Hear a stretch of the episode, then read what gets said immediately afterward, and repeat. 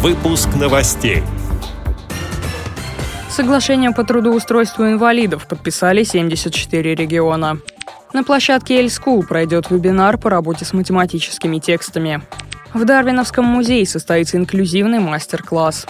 Далее об этом подробнее в студии Дарьи Ефремовой. Здравствуйте.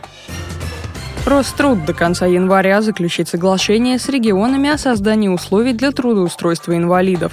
Сейчас такие соглашения подписали 74 региона. Кроме того, Роструд договорился о передаче сведений об инвалидах в органы службы занятости населения со всеми отделениями пенсионного фонда на региональном уровне.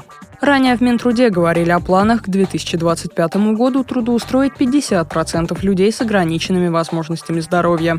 По информации агентства ТАСС, сейчас в России трудоустроено 25-35% инвалидов, что в целом соответствует мировым значениям. Всего, по данным Роструда, за 2015 год в стране зарегистрировано около 3 миллионов 700 тысяч инвалидов трудоспособного возраста.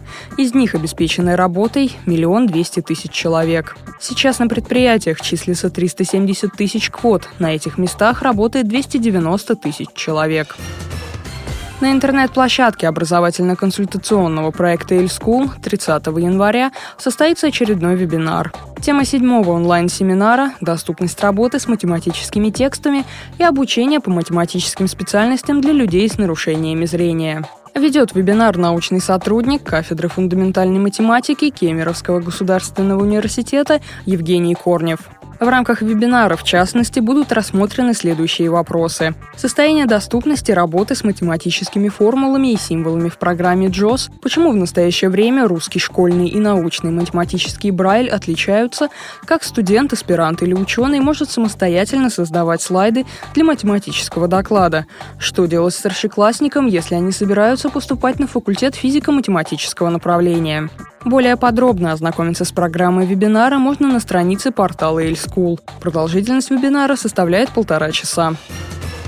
В этот четверг, 26 января, в Дарвиновском музее на выставке «Береста на века» состоится инклюзивный мастер-класс. В нем примут участие посетители с инвалидностью по зрению и слуху.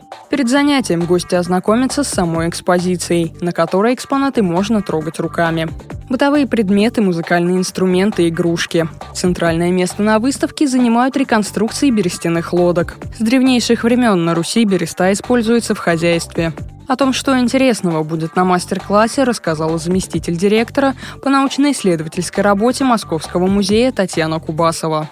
Сначала участники тактильно познакомятся с экспонатами, а затем дизайнер британской школы Марина Турлай и Александр Шутихин, берестянщик, помогут участникам мастер-класса попробовать написать шрифтом Брайля на бересте. И они смогут потом изготовить какую-нибудь открытку или другую интересную для себя вещь.